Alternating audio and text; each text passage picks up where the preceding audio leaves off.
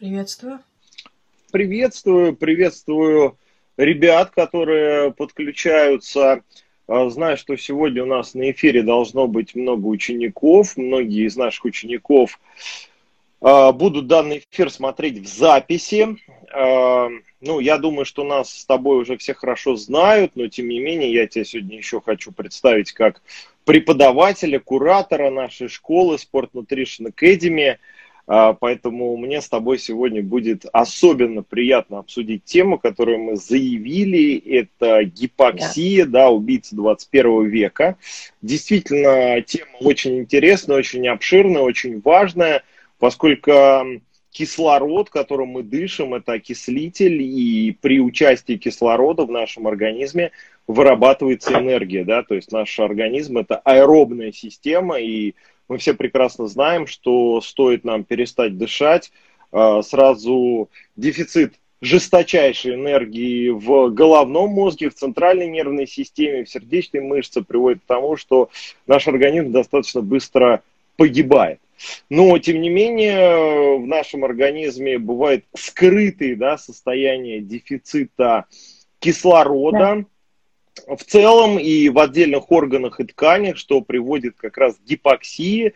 Ну и вот эта тема, которую мы сегодня с тобой должны обсудить, да, дать ребятам какие-то практические рекомендации. Я думаю, что нужно поговорить о том, как вообще выявлять у себя состояние гипоксии, потому что часто бывает так, что люди смотрят свои анализы, и вроде бы по анализам все хорошо, все укладывается в границы референсных значений. И э, если мы смотрим общий анализ крови, смотрим гемоглобин, да, то часто люди видят, что вроде бы достаточно количество гемоглобина, а мы знаем, что гемоглобин это основное вещество, которое транспортирует, переносит в нашем организме кислород. Ну и вроде бы о какой гипоксии речь. А человек сообщает нам с тобой, что он плохо себя чувствует, ему не хватает энергии, он быстро утомляется, э, нежелание колоссально идти на тренировку, э, да, выполнять какую-то физическую активность. Но вот это вот все как раз скрытые такие, скрытые симптомы гипоксии, когда мы плохо спим, когда нас очень сильно тянет на сладкое, когда у нас синдром беспокойных ног, да, то есть человек ложится спать, и постоянно чувствует, что как-то так вот ноги зудят, не может найти место. Да, все это вот симптоматика гипоксии. А, ну и давай, наверное, начнем с тобой с того, собственно, да, а что же такое гипоксия, да, ну вот такое формальное определение. Если мы говорим с тобой о том, что же такое гипоксия, то это пониженное содержание кислорода в организме или в отдельных органах и тканях, да, и как раз гипоксия возникает либо при недостатке кислорода во вдыхаемом воздухе, ну, например, когда это может быть? Когда мы ушли в горы, например, да, сразу мы гипоксию в горах очень быстро ощущаем. Э, ну, либо, может быть, э, недостаток во вдыхаемом воздухе, да, в крови, когда, например, у нас дефицит того же самого гемоглобина, да, ну, или в отдельных э, органах и тканях при нарушении так называемого тканевого дыхания, потому что мы должны понимать, что мало транспортировать кислород к клетке, надо, чтобы клетка этот кислород еще и использовала а используют как раз э, кислород в клетке наши энергетические станции, которые называются митохондрии. Да, и если у нас есть какие-либо проблемы с этими митохондриями, они по каким-то причинам работают некорректно, мы сегодня с тобой, наверное, тоже эти причины кратенько рассмотрим, почему у нас может быть повреждение, собственно, этих энергетических станций, то клетка, собственно, в конечном итоге не может вырабатывать нормальную энергию, и это тоже будет состояние гипоксии. Ну и сейчас перед э, тем, как я тебе слово передам, я еще хочу, в общем-то, ну, некоторые м, такие моменты, да, сказать вообще, а какие у нас, э, в принципе, бывают с тобой виды гипоксии, да? То есть угу. вообще нужно понимать, потому что, может быть, там все думают, что, ну, вот там, дефицит кисло, э, гемоглобина, ну и все, значит, у меня гипоксия. Нет, на самом деле бывают разные состояния да, гипоксии. Ну и вот если мы основные выделяем с тобой, может быть э, экзогенная да, гипоксия, так называемая, она так и называется гипоксическая, а, она возникает при снижении парциального давления кислорода во вдыхаемом воздухе, то есть это вот как раз то, о чем я сказал, например, когда мы ушли в горы, и там этого самого кислорода нам не хватает. Кстати, еще, знаешь, один очень интересный момент. А, дело в том, что если, допустим, человек всю жизнь живет где-нибудь там на равнине, да, с определенным уровнем гемоглобина, прекрасно себя чувствует, и у него там гипоксии нет – а потом он, например, уехал жить в Сочи, куда-нибудь на Красную Поляну, да, и там уже совершенно другое парциальное давление кислорода во вдыхаемом воздухе, и того уровня гемоглобина, с которым он жил на равнине, уже в горах может не хватать. То есть это опять говорит о том, что нужно поменять питание, нужно, возможно, добавить определенные биологически активные добавки к пище, чтобы работать над тем, чтобы концентрация гемоглобина повышалась, чтобы как раз органы и ткани этим самым кислородом нормально, адекватно снабжать. Да? Э, ну, может быть, например, дыхательная, респираторная, когда нарушен транспорт кислорода из атмосферы в кровь, это как раз физические факторы, когда мы с тобой говорим о каких-либо, эм, ну, такие вещи, как хоббл, да, э, различные деструктивные процессы в легких, да, когда именно физика нарушена, то есть э, дыхательный аппарат нормально не работает, соответственно, угу. гемоглобина может быть достаточное количество, но это тоже будет приводить, собственно, к гипоксии. Ту гипоксию, которую мы с тобой сегодня будем обсуждать, это гипоксия как раз гемическая, которая связана со снижением кислородной емкости крови, да, как раз это латентный дефицит железа, железодефицитная анемия, э, состояние, когда в организме дефицит таких важных витаминов, как витамин В12, э, фолиевая кислота, об этом мы сегодня тоже скажем обязательно, может быть циркуляторная гипоксия. Это обычно у людей, у которых есть определенная сердечная недостаточность, да, то есть это тоже да, может приводить к гипоксии. А, может быть тканевая гипоксия, это как раз а, когда повреждаются наши митохондрии, энергетические станции клеток, и клетка не может, митохондрия не может нормально генерировать энергию. Ну, а может быть э, перегрузочная гипоксия. Обычно эта перегрузочная гипоксия у нас возникает во время да, физических нагрузок, когда скажем так, эм, количество кислорода, которое в данный момент э, необходимо организму, да, Эм, чтобы переносить эту физическую нагрузку, э, в разы превышает его поступление, собственно, в организм. И тогда тоже, э, собственно, это приводит к состоянию гипоксии. Ну, а у отдельных чемпионов эта ситуация может приводить к смешанной гипоксии, которая вызывается разными причинами.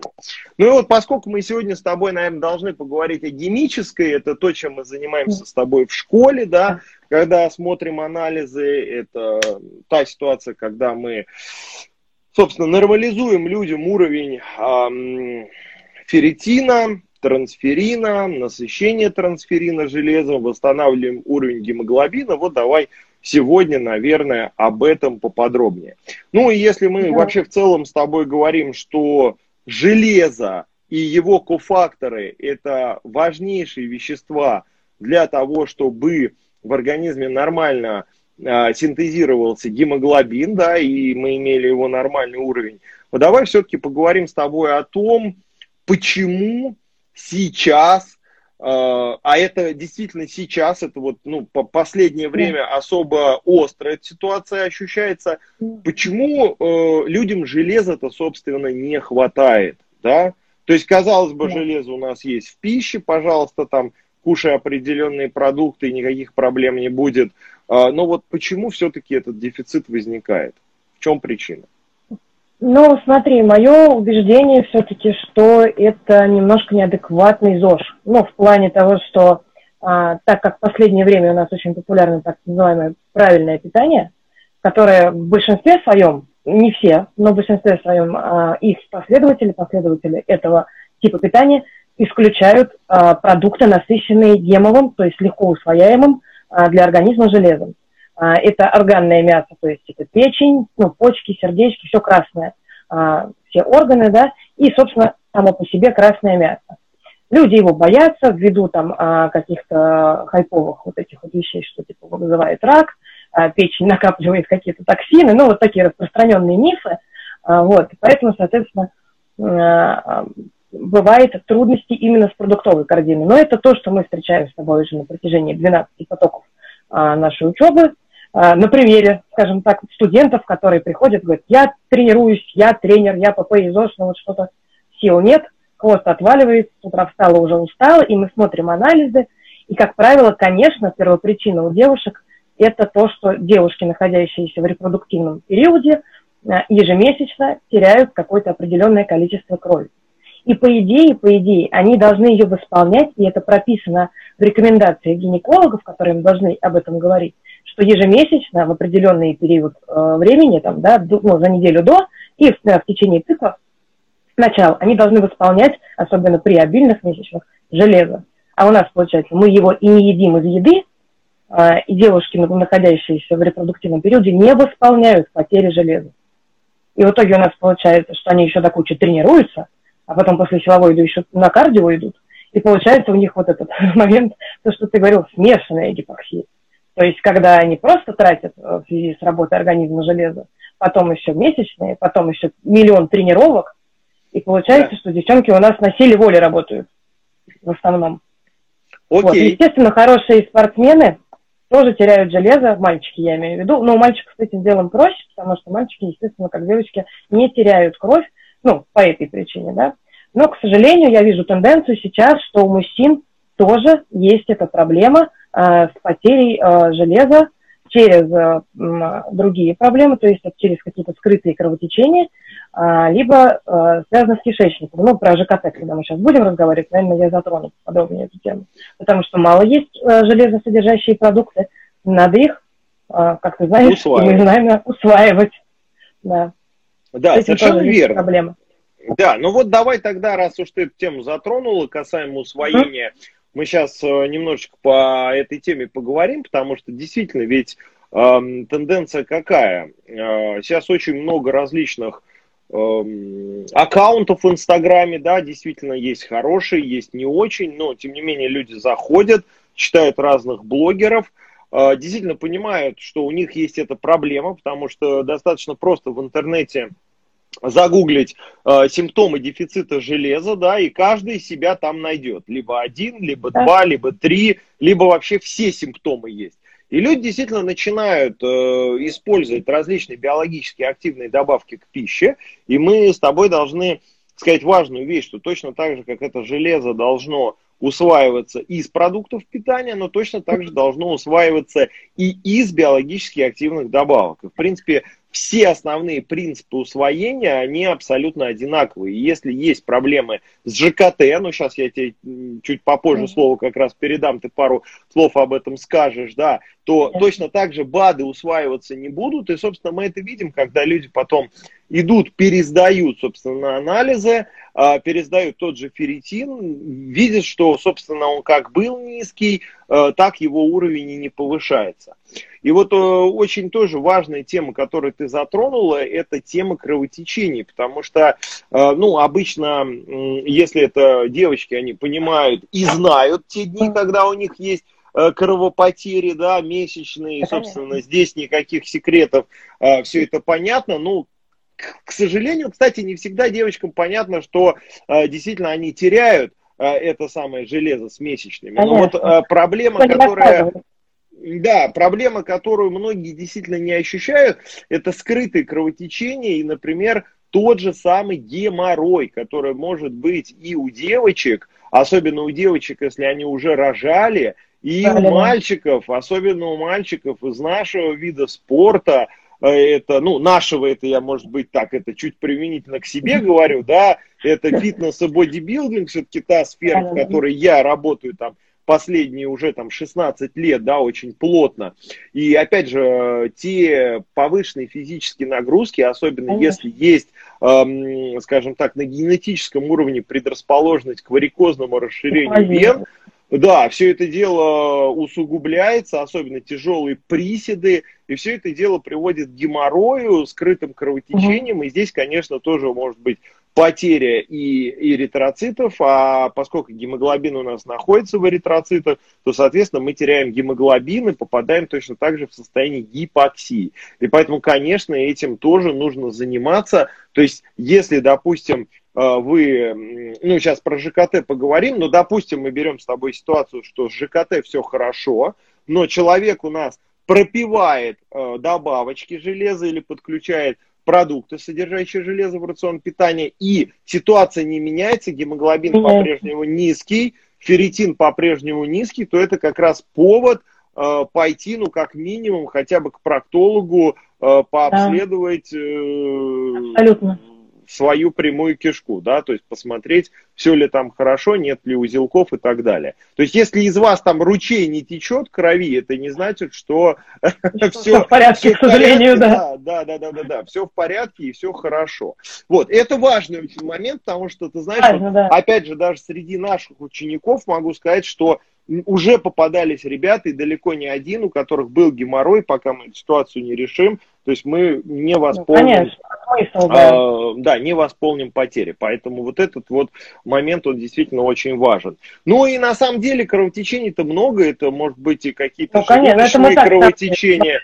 Да, в первом приближении, но на самом деле, то есть э, вот э, процедура, которая, в общем-то, ну, наверное, сейчас хотя бы раз в год, особенно после там 35-40 лет желательно делать, это колоноскопия, это действительно такая да. важная очень история. То есть и для того, чтобы эм, онкологию, потому что сейчас онкологии связаны с кишечником, их очень много, но и какие-либо скрытые кровотечения, тоже связанные с кишечником, вовремя быстро определить и диагностировать. Это очень-очень важно. Ну что, давай тогда, наверное, к самым распространенным тоже причинам перейдем. Это нарушение усвоения железа, да. как из продуктов питания, так и из биологически активных добавок. Какие ты тут видишь проблемы основные? Ну, во-первых, э, самое распространенное, на мой взгляд, ну, из опыта, из практики, из э, наших студентов опыта, это проблема низкой кислотности, потому что железо у нас всасывается, ну, прежде всего, с белком поступает, ну, мы не берем сейчас в расчет такие псевдожелезосодержащие продукты, как гречка, там, гранат и все остальное, чем обычно гемоглобин поднимает. Да, мы берем продукты, которые содержат в себе гемовое легко усвояемое железо, и, соответственно, это продукты животного происхождения, белковые продукты. И э, так как белок у нас денатурируется, то есть начинает перевариваться в желудке, в кислой среде, и, соответственно, э, кислотность должна быть достаточной для того, чтобы белок, который содержит в себе железо, у нас усвоился, да, и железо, соответственно, усвоилось тоже. А, на мой взгляд, сейчас это самая актуальная проблема, то есть низкая кислотность, ну, из тех, кого я знаю, с кем я работаю, это 99,9 примерно процентов. Норма кислых людей сейчас, ну, вот их очень мало. И один процент у кого геморрой. Да, да, да. Не, ну там как, как, конкретно, как правило, это то и другое. То есть, э, потому что геморрой это разновидность соединительной ткани дисплазии, то есть это как раз тоже к, к дефициту белка имеет отношение в нескольких поколениях. Самое прямое, согла- согласен полностью. Да, да. Поэтому так что белок важен всем надо его усваивать. Значит, это, а, низкая кислотность. В целом проблемы по всем пунктам ЖКТ, начиная сверху, да, потому что нам же надо, чтобы железо пошло в кишечник, дошло до 12-перстной кишки, и там, соответственно, усвоилось. А что мы имеем? Мы имеем а, плохо желчь у нас. Часто очень люди приходят, говорят, ой, застой, у кого-то даже камни. А, то есть это, опять же, должно поступать, кроме белка еще да, должен поступать холестерин, другие жирные кислоты, которые за счет которых э, формируются, собственно, желчные кислоты. Вот. Соответственно, нужны фосфолипиды, э, твой любимый лецитин, не мой любимый. вот. То есть, э, в общем, ну, желудочно-кишечный тракт должен работать хорошо. Плюс, по всему прочему, у нас не должно быть синдрома избыточного бактериального и грибкового роста. То есть не должно быть вздутий постоянных, не должно быть никаких нарушений в работе именно кишечника. А, ну, как толстого, так и тонкого, соответственно, наоборот. Вот. И тогда, тогда усвоение железа, даже из печеночных блинов будет оптимальная. Того диареи, запоры, а, какие-то постоянные вздутия, вплоть до боли каких-то в области кишечника, там где-то лимблиоз, где-то что-то еще. Ну, вот так вот, к сожалению, тенденция современного мира, а, построенного, пирамиды питания, построенные на углеводах, к сожалению, ведет к тому, что, ну и вот дефицит белка в питании, соответственно, потому что кислота соляная, она, естественно, выделяется на белок. А если человек пренебрегает этим нутриентом, организм не дурак, ему не нужно ну, как бы вырабатывать достаточное количество соляной кислоты просто так.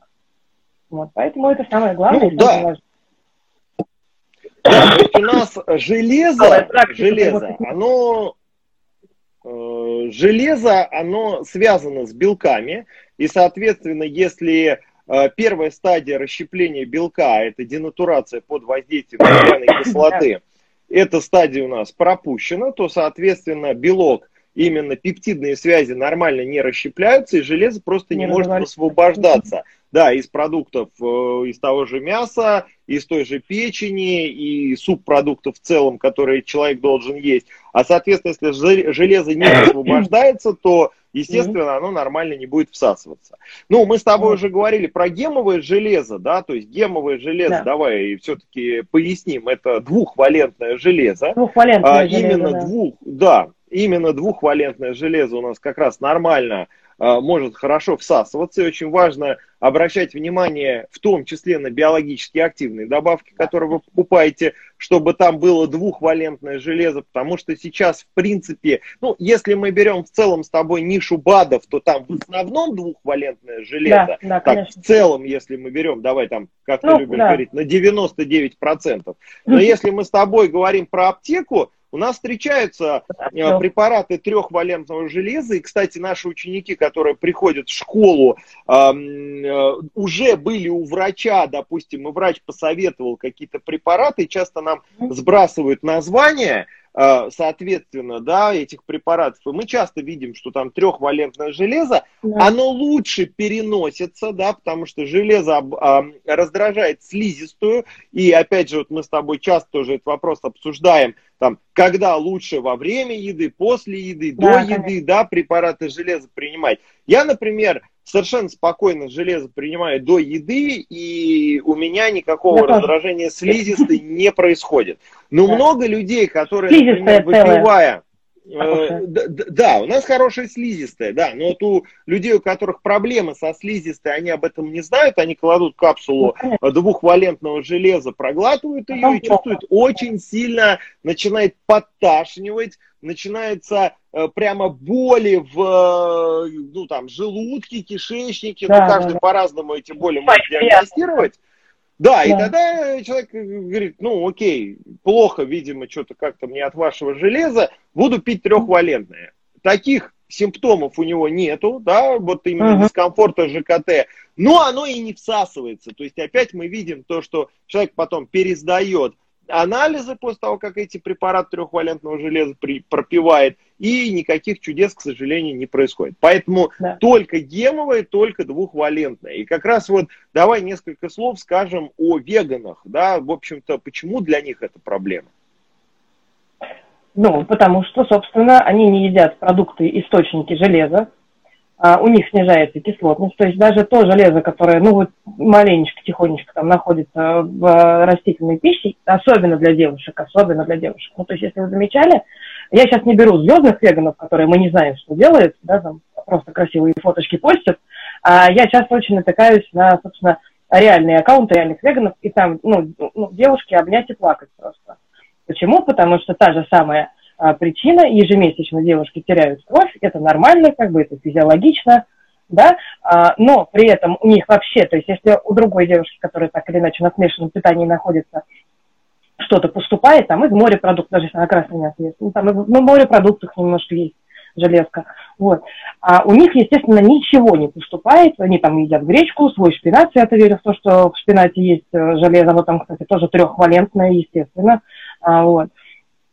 Соответственно, конечно, у них поступ... ну, железо не поступает. Им либо, если они по этическим каким-то соображениям а, стали веганами, надо поддерживать свой уровень железа извне, то есть БАДами, ну, либо как бы смириться. Значит, а, что еще было? Да, да. Вот, потому что действительно, особенно для девушек это важно. Естественно, для мужчин это важно тоже, но в первую очередь у них что они сталкиваются с чем? Это амилинария. Она приходит к ним очень часто.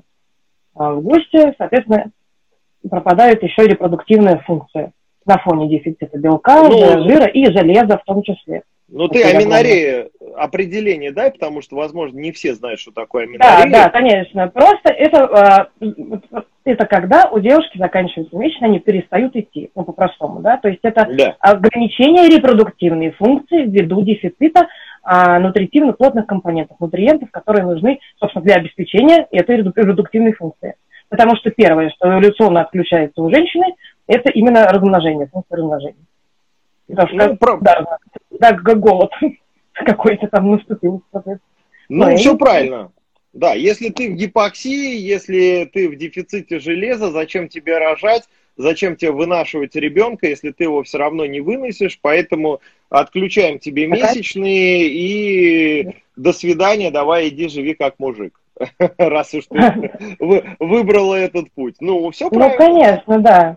да. Поэтому здесь либо очень большой набор БАДов, который должен поддерживать извне а, а, все функции организма, да, то есть это и бэшки обязательно, это и железо, а, это какие-то растительные компоненты белка, ну, типа протеина какого-то, либо аминокислот комплексных, ну, либо возвращаться к смешанному питанию и а, оздоравливаться. Вот.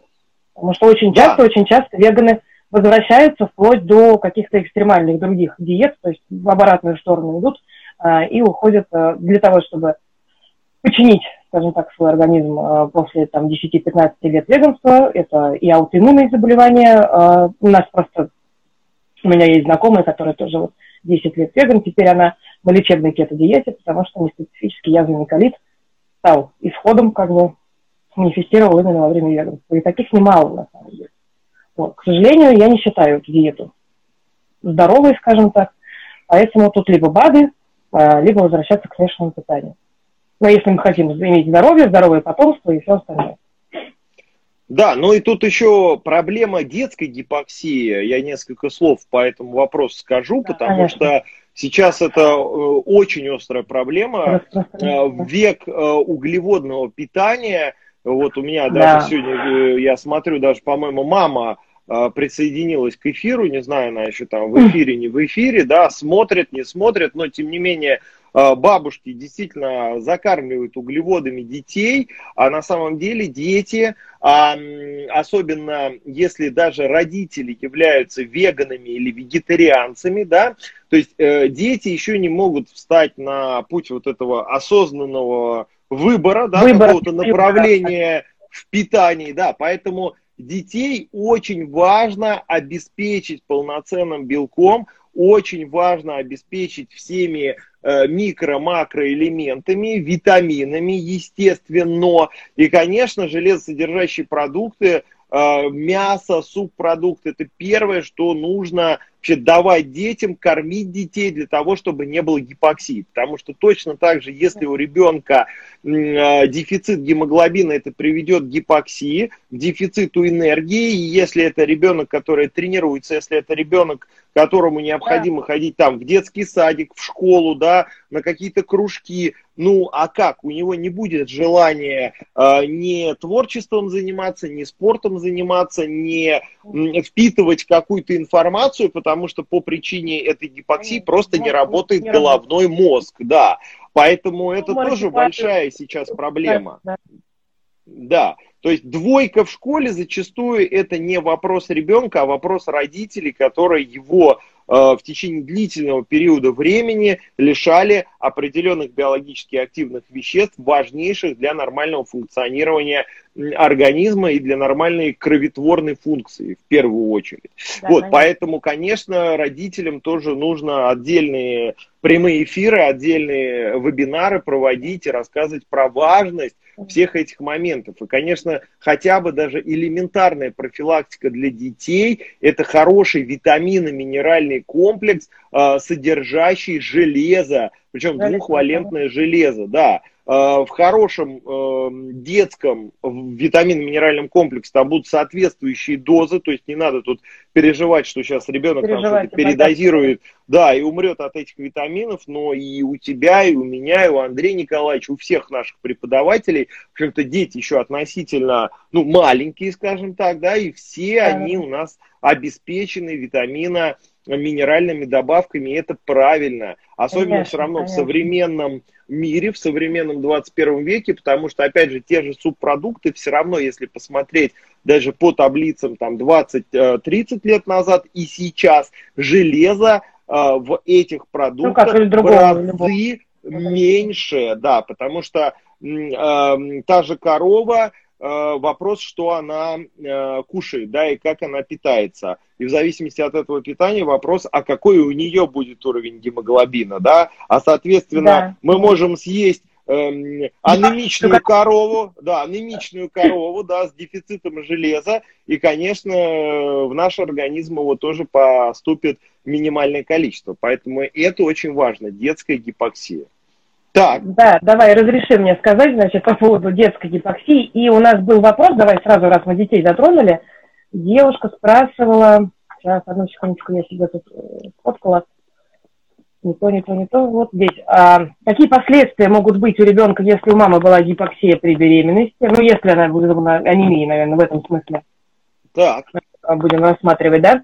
Ну, а гипоксия и анемия при беременности, может ли это стать одной из причин аутизма – и тут же от этой же девушки у нас второй вопрос, тоже с этим связанный. Если нормотипичный ребенок ест мясо, какое лучше посолить? Редко ест. Ну, то есть, опять вопрос усвоения. Сейчас я как раз об этом скажу. И можно ли избежать проблем, ну, соответственно, если он э, мало ест мясо. Значит, давай э, я просто на примере своем расскажу, потому что эта тема для меня очень такая животрепещущая. Я э, как раз одна из тех анемичных матерей, это я узнала потом уже, по прошествии почти 9 лет я открыла свои анализы. Вот, и там а, ферритин, правда, никто не смотрел, но я теперь анализирую то, что я ела, конечно, откуда там будет. Я витамины, кроме левит, никакие не пила, соответственно, дополнительной дотации железа я ну, не давала. Плюс я не, ну, не ела, соответственно, те продукты, которые содержат железо. Вот. Соответственно, ну, белок 63 у меня был на последних сроках. А Общий желез... белок. Да, да, да, общий белок крови был 63, это очень мало для тех, кто не знает э, нормы, да, то есть, э, по идее, 70-75 это оптимум, и мне его надо было держать, естественно, в, э, в беременность такой же. А, у меня была углеводная диета, скажем так, а, ввиду того, что я не знала того, что знаю сейчас, к сожалению, да, и никто особо ничего не рассказывал. И а, сывороточное железо, его обычно не смотрят как показатель, да, его смотрят а, в концепции всех анализов, которыми обычно проверяют на состояние гипоксии, а, оно тоже было максимально низкое, ну, что-то около 10, наверное.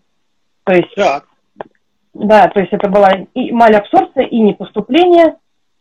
Вот, соответственно, ребенок мой а, родился тоже а, хронически гипоксично-анемичным. Ну, то есть не, не гипоксия плода э, была, а именно просто я знаю, что у ребенка теперь мне надо поддерживать уровень железа и продуктами, и периодически отслеживать ферритин э, до накопления железа и поддерживать, возможно, БАДами. А, почему? Потому что, ну, это, к сожалению, передается по наследству. Не все хорошее мы забираем от родителей, иногда есть что-то такое. Поэтому, да, особенно, у меня просто мальчик, особенно если рождается такая девочка, то втройне надо следить внимательно за анализами, потому что э, начало, да, когда у нас минархия наступает, там, соответственно, будут двойная проблема. Если изначально анемичная мама – есть такое выражение, да, всегда рожает анемичного ребенка. Вот, поэтому надо следить и готовиться к беременности, надо э, следить за своими показателями во всю беременность, э, и, соответственно, у, у, детей, у детей тоже надо следить, даже на первых годах жизни. Э, попалась мне одна статья про то, что современная медицина сейчас рекомендует отслеживать, ну, соответственно, с раннего возраста у детишек уровня гемоглобина, ферритина и всего остального, и, соответственно, даже профилактические дозы железа капать, даже грудничкам, чтобы не вызывать как раз никаких гипоксий, чтобы ребеночек развивался здоровым а, и хорошим. Ну, то есть, потому что уже много поколений, возможно, так идет. Ну, как бы моя мама тоже вряд ли печень ела целый день, как бы целыми днями, да, ну, и твоя, наверное, тоже вряд ли. Там, да, ну, конечно.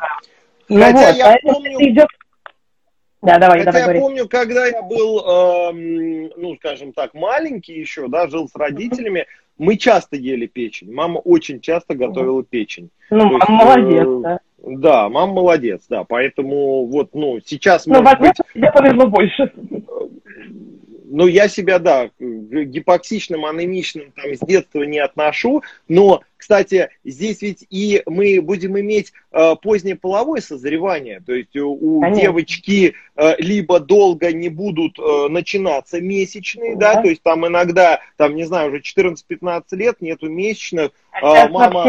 ранний считается, да мама только начинает там удивляться, вот у девочки месячные отсутствуют, да, а что вы думали там три года назад, условно говоря, то есть уже надо было бить тревогу.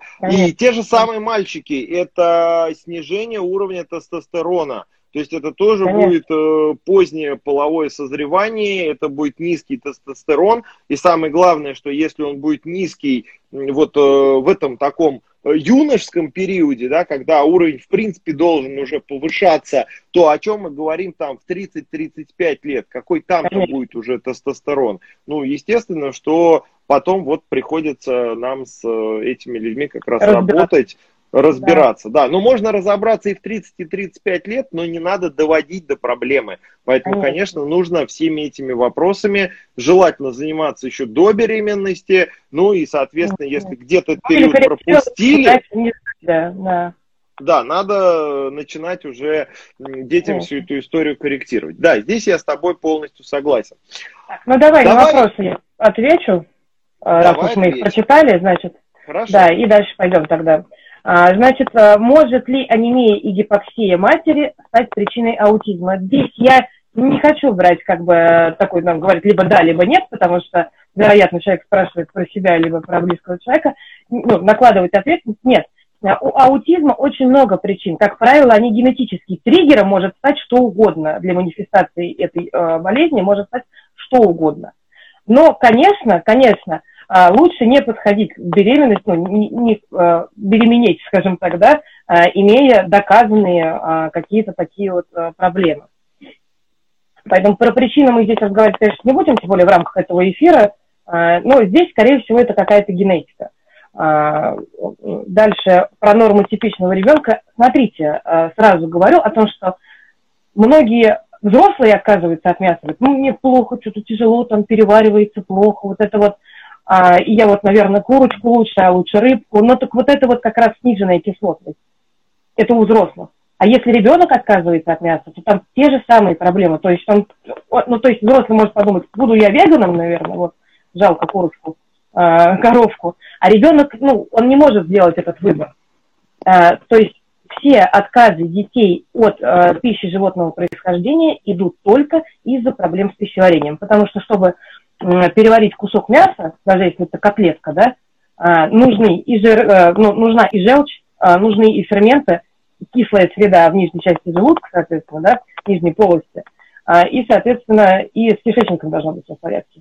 И если ребенок отказывается есть даже котлетку, это уже механически денатурированный белок, который легче, естественно, переварить, чем стейк, скажем так, да, а, вот, а то значит, надо искать проблему там. Что можно сделать маме? Маме, во-первых, можно сделать двойную прокрутку мяса. И если ребенок, скажем так, ест курочку, курочку лучше, да, потому что птица это не мясо, птица переваривается чуть легче. Ну, опять же, ну, в норме у нас нормально переваривается любой кусок любого мяса, хоть будет бизон, хоть будет говядина. Мы э, эволюционно как бы приспособлены к этому питанию. Просто в связи с техническим прогрессом, с технологическим, конечно, да, и вот этим засилием обработанной, рафинированной еды, которую переваривать не надо, естественно, у нас э, ЖКТ немножко, скажем, обленился в большинстве своем. Поэтому в норме у нас не должно возникать никаких проблем ни у нас, ни у детей, соответственно, с пережевыванием э, и дальнейшим усвоением куска мяса. Если ребенок э, отказывается, значит, два раза прокрутить фарш, значит, к белому мясу добавить красный и постепенно, постепенно повышать концентрацию органов, ну, может быть, в фарше том же самом, да, а, красного мяса в фарше.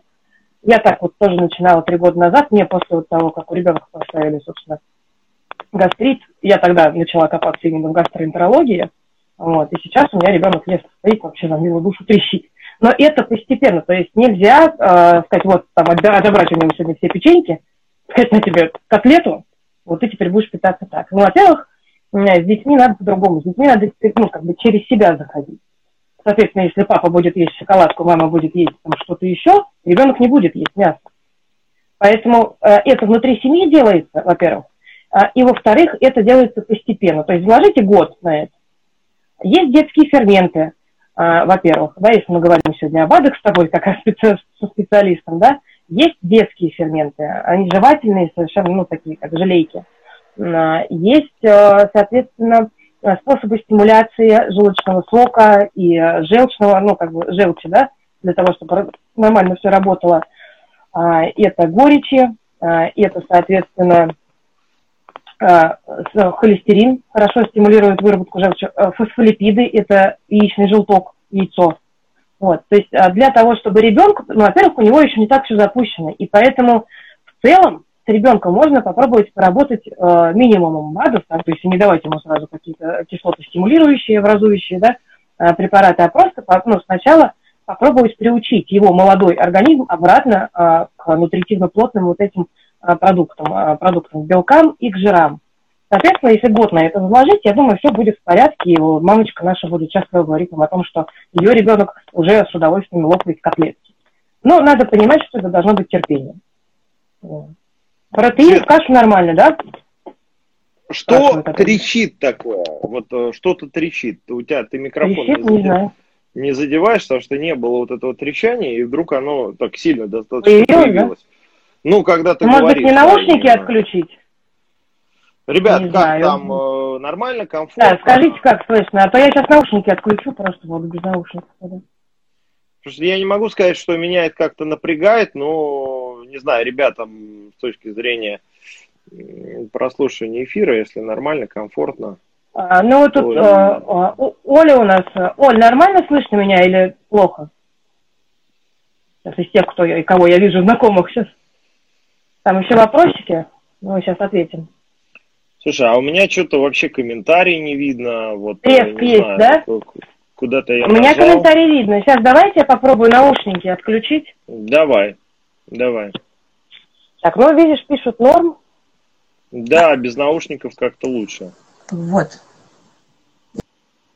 Не раздражает никого. Какие у нас все приятные люди. Так, слышно?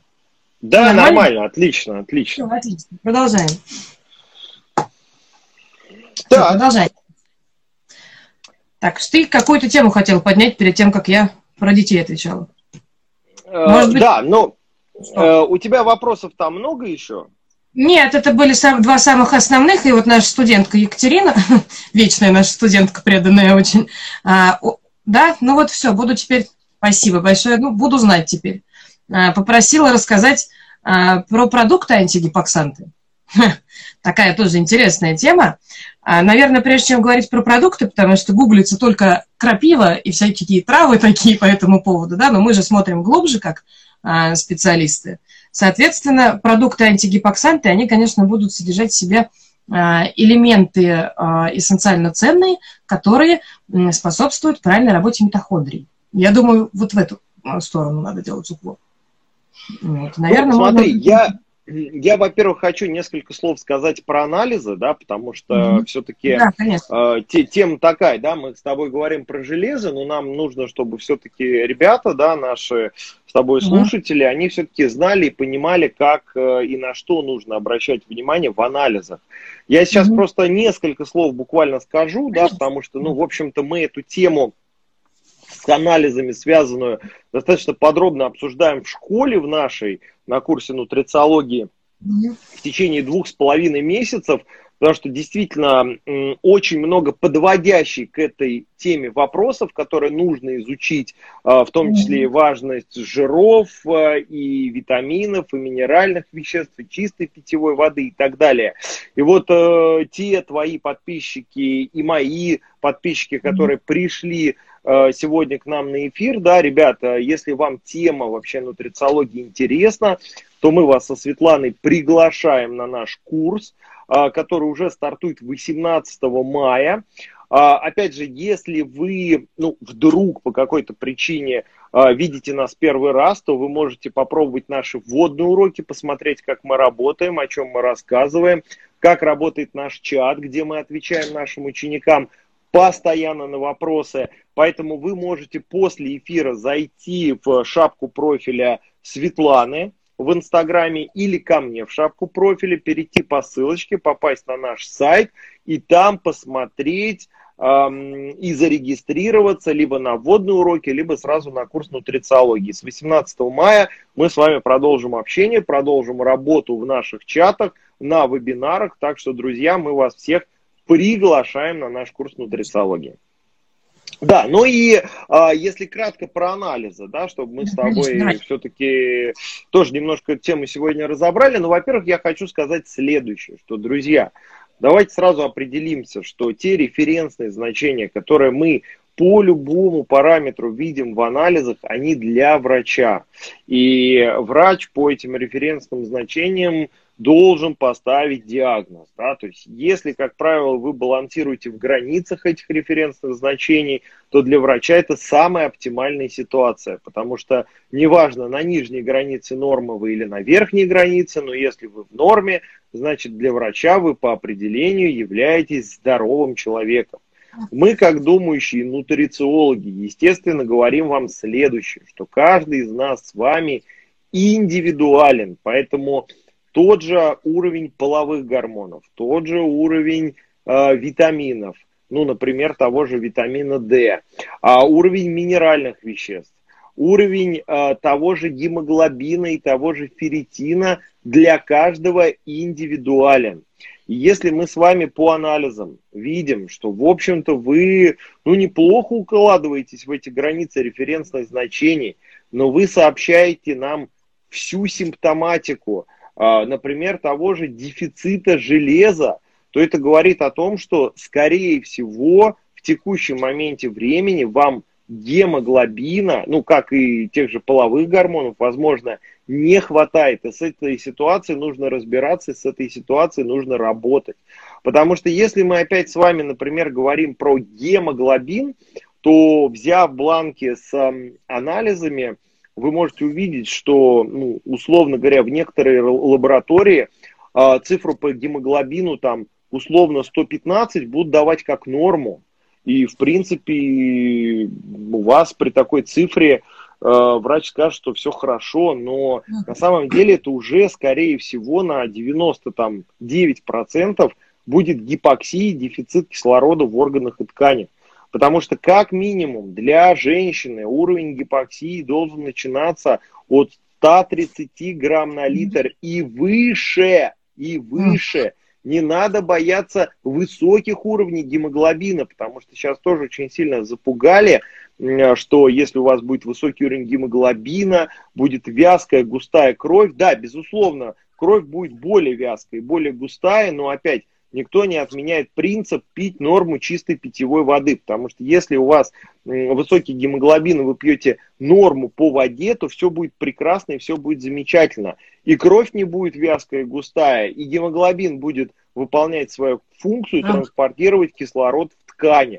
Поэтому, э, если гемоглобин высокий, это наоборот хорошо. Ну, понятно, что э, как это, э, все до определенных, эм, скажем так, значений, но да. в целом, если у вас там 160 грамм на литр гемоглобин, не надо бить тревогу, это наоборот будет классно, если у вас 160 грамм на литр. А вот если у вас 90 грамм на литр, то Тут Это можно только перекрестить и, да, и отпустить, что называется. Вот. И для мужчин, если мы говорим, особенно для мужчин, которые тренируются, ну, не должен быть у мужчины ниже 140 грамм на литр уровень гемоглобина. Это тоже самый минимум, что себе mm-hmm. можно позволить. Причем неважно, даже здесь 70 там, 8 э, килограмм вы весите или 98, все равно он должен быть от 140 грамм и выше. Так же, как тренирующихся женщин, которые не с розовыми гантельками, а хорошо тренирующихся спортсменов. Там другие показатели, конечно, и гемоглобина, и ферритин. Да, совершенно верно. Да, поэтому для нас очень важно говорить о чем. Для того, чтобы все-таки эм, работать с анализами, здесь очень важен общий анализ крови, потому что он очень информативный. Здесь нужно смотреть все, что связано с эритроцитами, красными клетками крови. И обычно мы смотрим часто в общем анализе крови только количество эритроцитов, но здесь важно их качество, потому что да, лучше, если эритроцитов много, потому что, опять же, ну, давайте с вами э, честно будем говорить, да, э, одно дело в одном миллилитре крови у вас там 5 миллионов эритроцитов или 7 миллионов эритроцитов. Это же совершенно принципиально разные цифры. А самое главное, вопрос, какой объем этих эритроцитов, потому что их может быть мало, у них будет маленький объем, то есть это такие маленькие-маленькие крошечные эритроциты. И если еще и низкий при этом уровень гемоглобина, ну а какой кислород эти эритроциты куда будут транспортировать? Поэтому для нас очень важно что? Для нас очень важно количество эритроцитов, и лучше, если оно будет там 6 а, миллионов там, и более, да.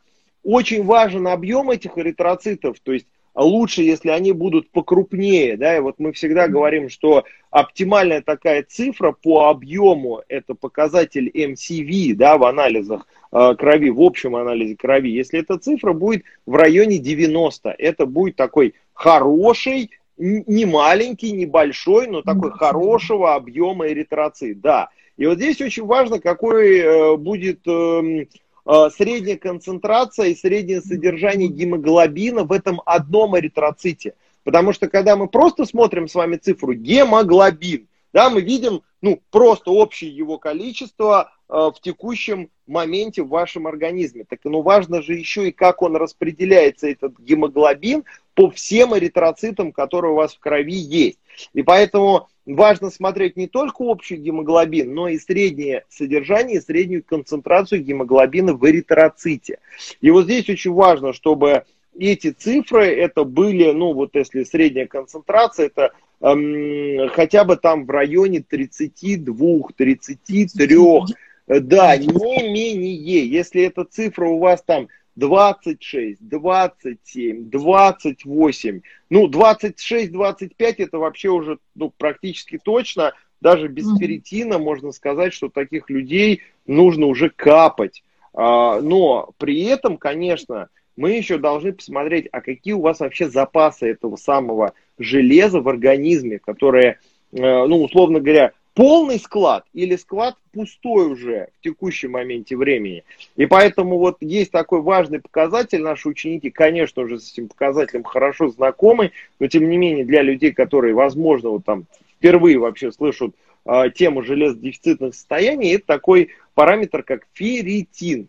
Это тоже белок, белок, который депонирует, запасает в организме железо, и здесь мы с тобой еще скажем важную вещь, что э, ферритин это один из э, маркеров да, воспалительных процессов да. нашего организма.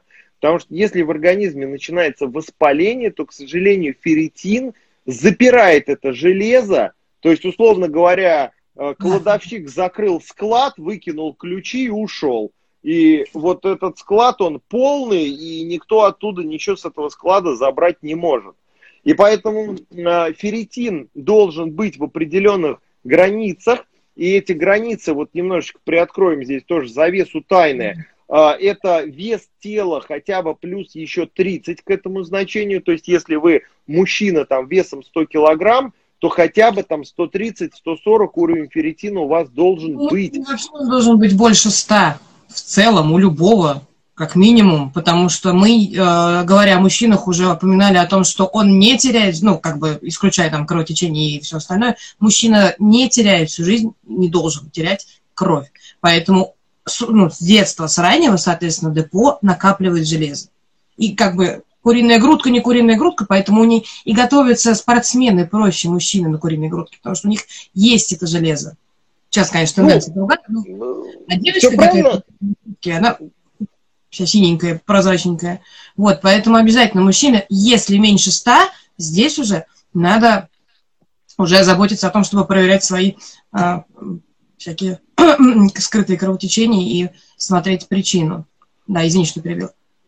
Э, я сейчас просто не хочу пугать ребят, да, потому что, ну, скажем так, даю какие-то минимальные цифры, от которых можно отталкиваться. Ну, конечно, да, я с тобой полностью согласен. Я бы даже, наверное, сказал так, что э, если э, это тренирующийся мужчина с весом 100 килограмм, то уже вообще современные тенденции э, думающих, даже тех же превентивных врачей, персонализированной медицины, да, это врачи, которые вам скажут, что при активных физических нагрузках, если у вас вес 100 килограмм, то это цифра по ферритину умноженная на 2. То есть, если 200 ферритин у такого мужика будет, это будет просто классно.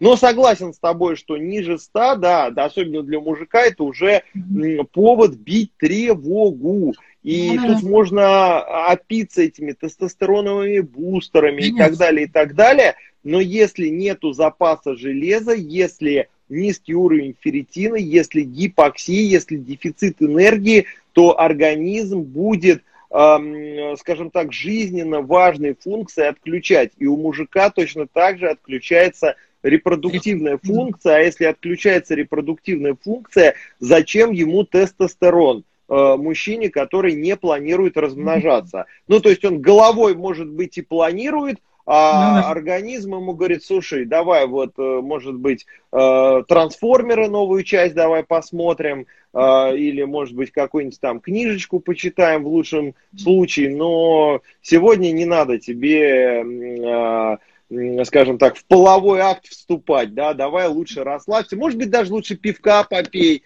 да, э, кружечку, эм, но вот об этих всех вопросах э, любви забудь, да, поэтому, э, друзья, надо вот с этих азов начинать, потому что, к сожалению, часто люди начинают не с того и не могут прийти в состояние здоровья и восстановить гормоны по причине вот как раз дефицита энергии, связанной с дефицитом железа. Ну и, собственно, если о ферритине несколько слов, да, еще. Если mm-hmm. крайне низкие значения, опять же, ну, это мое уже такое практическое убеждение, если ферритин у вас 5-10, Опять же, у нас есть со Светланой примеры, когда мы э, в школе, работая через питание, через БАДы, мы из 10 э, ферритина э, восстанавливали его уровень до нормальных значений. Но иногда лучше с таким низким ферритином все-таки прокапаться достаточно быстро, уровень его э, восстановить и уже потом за счет питания и БАДов Э, поддерживать mm-hmm. этот уровень. Да, это, ну, опять, тут есть разные пути решения, просто это вот как бы быстрый путь. Опять же, капаться надо в, не дома, да, а в специализированных медицинских э, учреждениях, да, и нужно Эм, по мере того, как вы капаетесь, э, опять же, отслеживать уровень этого ферритина. То есть лучше, если там две там, капельнички сделали, пошли, пересдали ферритин, посмотрели, какой его в текущем эм, режиме уровень. Потому что он уже может из двух капельниц очень хорошо подняться Понятно. и там делать 3, 4, 5, нет никакого смысла. Потому что мы сталкиваемся тоже с такой ситуацией, когда врачи рекомендуют 5 эм, капельниц, э, не глядя, да, а человек сделал две, пересдал, у него уже нормальный ферритин. То есть угу. здесь опять э, это тоже важно, потому что и дефицит железа плохо, и избыток железа плохо, потому что железо это э, металл переменной валентности, валентность может быть 2, может быть 3, как мы с вами вот mm уже в, течение эфира выяснили, и железо может провоцировать эм, окислительный стресс, если его слишком много в организме. Поэтому должен быть оптимум, да, нормальный уровень, который не нужно превышать. Это тоже очень такая важная штука. А, и об этой штуке нужно помнить. А, ну и, соответственно, если вы прокапались, э, восстановили уровень ферритина, но опять же там через месяц пересдаете или чуть раньше пересдаете, и он у вас там с цифры, например, 150 слетел опять там на 20 или на 30, то здесь повод как раз задуматься о том, о чем мы со Светланой говорили в начале эфира. Возможно, есть кровотечение, возможно, как вот Катя, наша э, ученица, написала, Совершенно трещины. правильно, что трещины, да, это там не обязательно прям э, геморрой, там узлы вылезли, да, это действительно могут быть трещины э, анальные и это тоже кровотечение, да, но еще это может быть и паразитоз. Вот здесь Свет э, я тебя хочу попросить как раз несколько слов скажи о паразитозе, потому что это тоже сейчас, э, ну, я не могу сказать, что там прям проблема номер один, но это тоже актуальная история. Актуальная достаточно. Не могу сказать, что я паникую, как некоторые другие специалисты по этому поводу. А, но в практике встречала. Естественно, я этим не занимаюсь, это не моя компетенция, просто отслеживая этих людей, мы их отправляем лечиться, и потом уже работаем на уровне нутрициологии с ними, да, то есть повышая качество жизни через а, а, БАДы. Но вот смотрите, допустим, если у нас есть повышение в анализах общего билирубина, ну, всех фракций билирубина, допустим, да, ну, можно смотреть, да, билирубин, дальше ферменты, условно говоря, печени, да, АЛТ, АСТ. А, вот. Если там есть небольшое напряжение, если мы... Не всегда а, паразитоз можно отследить по анализам, допустим, на а, какие-то а, антитела к паразитам, да, не всегда высеивается кал, а, то есть мы можем по признакам каким-то определить, то есть это частые простуды, ну, тоже низкий уровень энергии, а, все вот эти вот штуки, диагностирована точно низкая кислотность на протяжении долгого времени. Вот, и мы видим, что, допустим, общий белок может быть э, выше нормы, выше референса. Это как раз свидетельствует о том, что много очень иммуноглобулинов выделяется. То есть, да, у нас есть альбумин, да, и есть глобулины.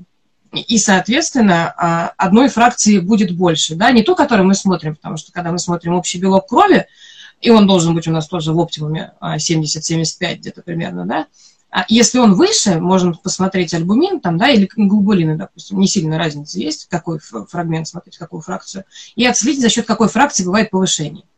Вот. И если мы видим большой общий анализ, общий белок крови, допустим, 8, ну, с 80 и выше, у девочек особенно это вот показательно, да, это белок а, тоже воспалительный, потому что общий белок – это белок, который включает в себя все белки, то есть и острые фазы воспаления тоже. Естественно, он будет повышаться на фоне а, каких-то воспалительных процессов в организме.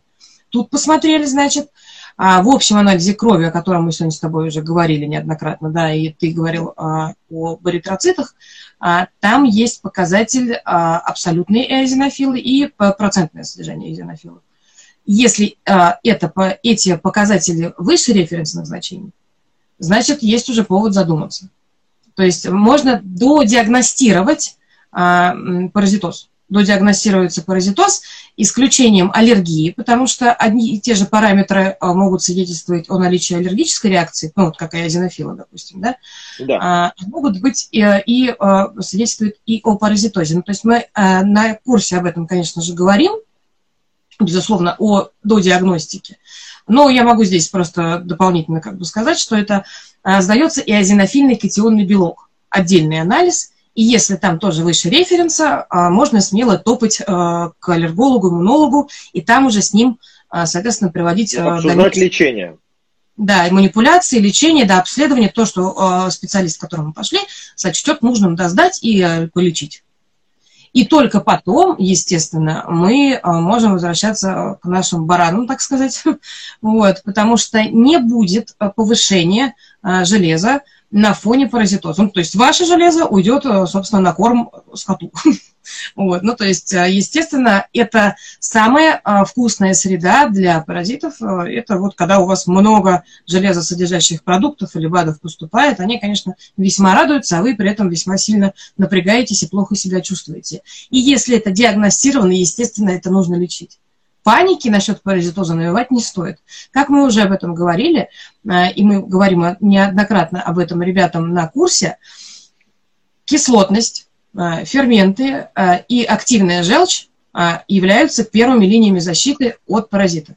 То есть, если у вас в желудке хорошая кислая среда, 90% того, что попадает к нам с водой, с воздухом, с едой, соответственно, да, оно там гибнет. И это бактерии, это грибы, и это паразит, соответственно, тоже. Вот. Ну и, конечно, качество питания. Понятно, что где-то у бабушки с рук мясо лучше не покупать, это я думаю, что все понимают, наверное, что качество питания, оно, естественно, параметры хранения питания, они должны быть соблюдены. Ну да, совершенно верно ты говоришь, э, и э, мы еще иммуноглобулины можем посмотреть, к паразитам mm-hmm. тоже есть у нас такой анализ. То есть, в принципе, да, это уже медицинская история, и, конечно, нужно к специалисту идти, чтобы он ну, соответствующие препараты назначил, да. Но самое главное, нужно понимать, что э, паразиты будут отбирать э, железо у вашего организма, и здесь, конечно, глупо если у вас упал уровень ферритина, идти опять прокапываться, да, потому что вы опять подкормите не себя, а тех, кто э, живут, в общем-то, с вами в симбиозе неком. Поэтому сначала нужно решить вопрос паразитоза, э, нужно решить вопрос, э, связанный с кровотечениями, если они есть, потом уже восстан... с ЖКТ, безусловно, mm-hmm. то, о чем ты уже много сказала, да, и потом уже нужно заниматься восстановлением запасов железа в организме. Ну и еще, кстати, по поводу низкой кислотности я просто хочу добавить, потому что ведь э, здесь еще одна проблема, потому что э, мог, может быть э, э, анемичное состояние, связанное с дефицитом э, витамина В12, и мы с тобой здесь тоже должны сказать, что э, витамин В12, он не всасывается сам по себе, для него нужен э, специальный транспортный белок, который как раз у нас вырабатывается в желудке, если у нас нормальная, хорошая кислотность, это белок называется внутренний фактор Касла, и вот витамин В12 а, всасывается только в соединении с этим внутренним фактором Касла, а поэтому если у вас а, дефицит соляной кислоты, то вы получите проблему с дефицитом витамина В12, а если еще сюда накладывается нарушение активации э, витамина В12, связанные с генетикой,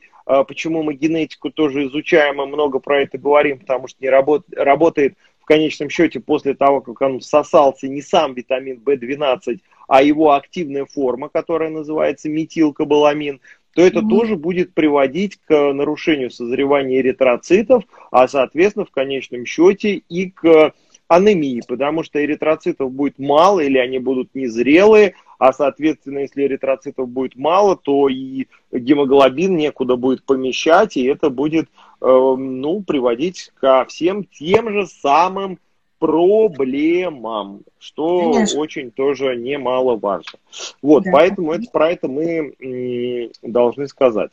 А, ну...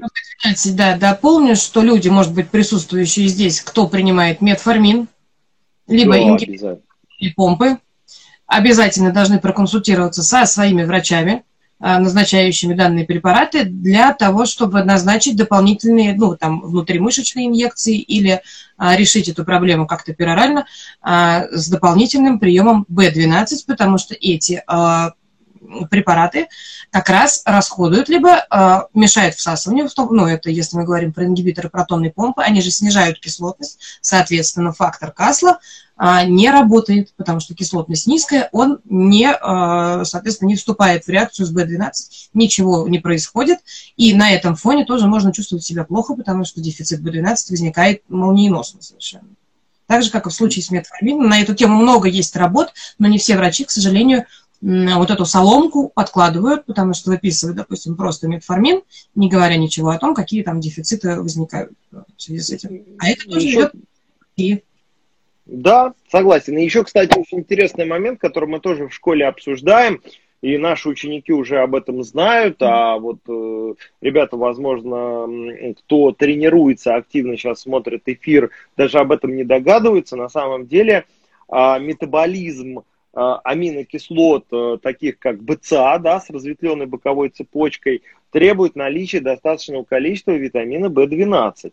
И самое интересное, если вы тренируетесь, набираете мышечную массу, пьете эти аминокислоты, возможно, даже в больших количествах, у вас тоже может возникать дефицит витамина В12.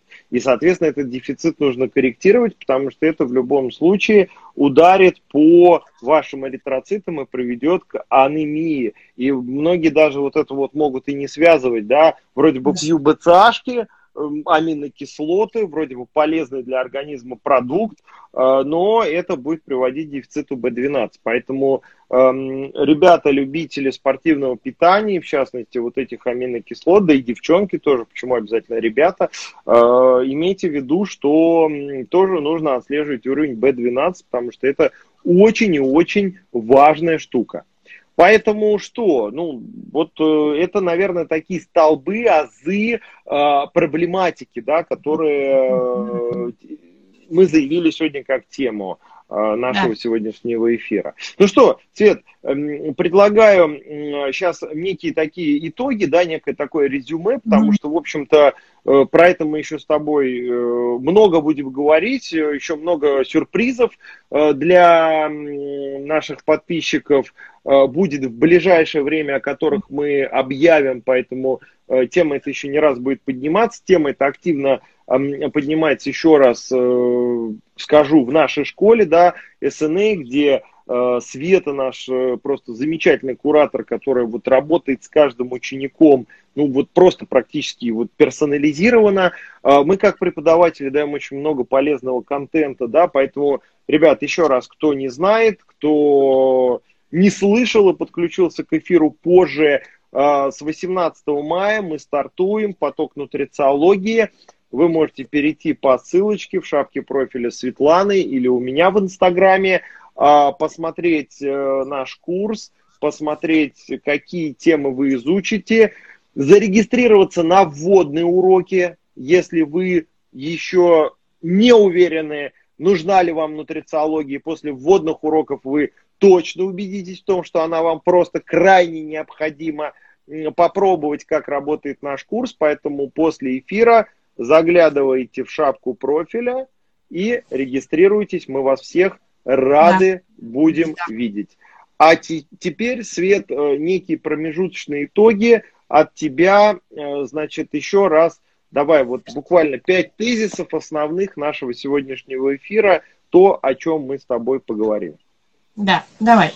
Значит, поехали. Гипоксия. Это очень плохо. Это пагубное состояние, которое вызывает э, проблемы с мозгом, с сердечной мышцей, проблемы с тканями, с энергетическими клетками нашими, митохондриями, с общим состоянием. С этим надо бороться.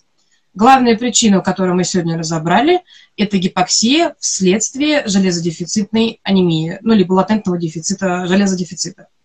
А главные причины – это несостоятельность продуктовой корзины, несостоятельность работы желудочно-кишечного тракта, это приводит, э, соответственно, а, к дефициту железа, невосполнение обильных, э, допустим, кровопотерь у женщин, а, ну, своевременное невосполнение, да, то есть отсутствие препаратов железа во время критических дней.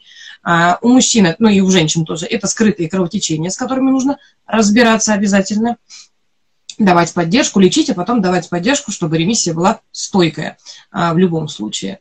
А, с этим надо разбираться. Главные а, маркеры также и низкой кислотности. Там был вопрос, как определить низкую кислотность. Да. Мы сейчас скажем, потому что, в принципе, то, что ты, о чем ты сказал, это общий белок крови мы смотрим, он должен быть в оптимуме. У мужчин стабильно около 75, а у женщин допускается 70-75, но тоже лучше ближе к 75. Это оптимальное значение. Не референсы, да, то, что мы говорим, лабораторные вот эти вот показатели, а именно оптимальные для здоровья значения. Общий белок крови 70-75. А, эритроцитарные индексы должны быть, а, значит, а, полностью упаковано, то есть не должно быть много или мало там размер э, эритроцита, да. То есть я считаю, что это где-то, наверное, так проще объяснить, потому что разные лаборатории дают разные единицы измерения, а эритроцита где-то середина. Если все, что ниже а, второй половины, то это плохо. Ну и выше тоже, соответственно. Это как раз будет свидетельствовать о B12, B9 а, проблемах. Значит, середина – это оптимально. Вот, вот так вот, чтобы никого не путать особо. Дальше мы что смотрим? А, мы смотрим сывороточное железо можно посмотреть, но он не особо показательный, мы его смотрим в комплексе в большом ежегодном чекапе, который мы даем. А, значит, мы обязательно смотрим ферритин. И если ваш ферритин высокий, на фоне того, что вы едите, скажем так, не едите никакого красного мяса целыми днями, не принимали железосодержащие препараты, он высокий, это маркер а, воспалительного процесса. Это белок острой фазы, он повышается в ответ на воспалительный процесс. И если он капитально низкий, то это тоже проблема. Эту проблему можем решить а, с помощью а, биологически активных добавок. Если он критически низкий, а, то лучше сходить к гематологу, соответственно, решить эту проблему капельным путем. Если вы хотите разобраться э, с другими дефицитами, которые возникают, как мы уже сегодня сказали, B12 и B9 э, возникают дефициты, которые тоже мешают проблемам кроветворения, соответственно, э, тоже мешают нам нормально функционировать, потому что вся группа B, она вызывает тупники. Тупнички, реально. Ну, потому что действительно это так. А, вот, поэтому всю группу B надо держать под контролем. Диагностировать мы можем дефициты B9 и B12. Ну, вот из тех а, анализов, которые у нас часто сдаются, да, это как правило, если эти два э, витамина в дефиците группы В, соответственно, все остальные будут тоже, потому что источники группы В – это так же, как и источники железа, а, мясо красное и, ну, соответственно, субпродукты. Плюс э, моллюски и рыба в чуть меньшей степени. Поэтому а, здесь, а, соответственно, логика такая, что если B9, B12 мало, то и всех остальных бэшек тоже мало. Значит, а, мы корректируем это питанием на самом интересном месте. Видно, Миша? Угу. Давай, давай, давай. У меня прервалось тут. Вот, где я собрала все продукты питания по, соответственно, а, эссенциально ценному элементу. Откуда взять, что есть, это очень удобно для тех, кто для себя приходит на наши курсы, для того, чтобы оздоровить себя и свою семью. Собственно, так же, как и для специалистов э, профиля тренерского э, и профиля нутрициологического. Максимально удобно, мы все рассказываем. Я надеюсь, что вроде ничего не забыла. Вот.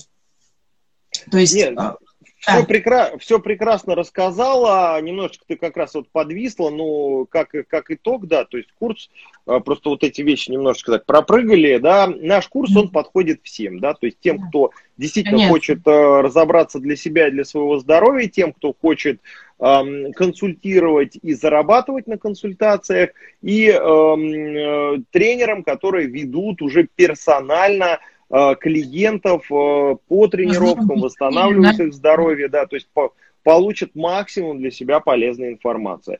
Э, Свет, ну что, я думаю, что все было классно, ребят, что подключились. Спасибо большое, как всегда, нашим ученикам, да. которые всегда с нами и сегодня в прямом эфире. Я думаю, что потихонечку будем заканчивать, но мы с Светланой обязательно подготовим новые и интересно будет и Э, про митохондрии поговорить, потому что действительно да. Э, нарушение тканевого дыхания, здесь это тоже нарушение работы митохондрий будет приводить mm. к гипоксии и добавочки эм, обсудить, которые улучшают работу митохондрий. Я думаю, что обязательно мы такой эфир сделаем, мы пообщаемся, я думаю, будет классно. Реальное здоровье, да, это важно очень. Да, конечно, потому что энергия на уровне клетки и усвоение нутриентов на уровне клетки это также важно, так же, как и на уровне желудочно тракта, даже более важно потому что мало еду съесть, надо ее усвоить еще и на клеточном уровне. На вот. клеточном уровне, Давай, совершенно верно. Анонсируем, все будет как обычно, мы будем делать анонсы. Если вы не получили ответа сегодня в течение эфира на свой вопрос, пожалуйста, под э, эфиром, когда он загрузится, можно вопрос продублировать, мы с Михаилом, соответственно, дадим ответ вообще как бы без проблем. Мы придем и все вам ответим. С удовольствием, с удовольствием, да. конечно. Ну все, Михаил. Все, завершаю эфир. Все, Светлана, Будет... ребят, да, хороших выходных. Спасибо, Спасибо, что были с нами. И до встречи в школе. Ура. Пока-пока. Пока. -пока. Пока.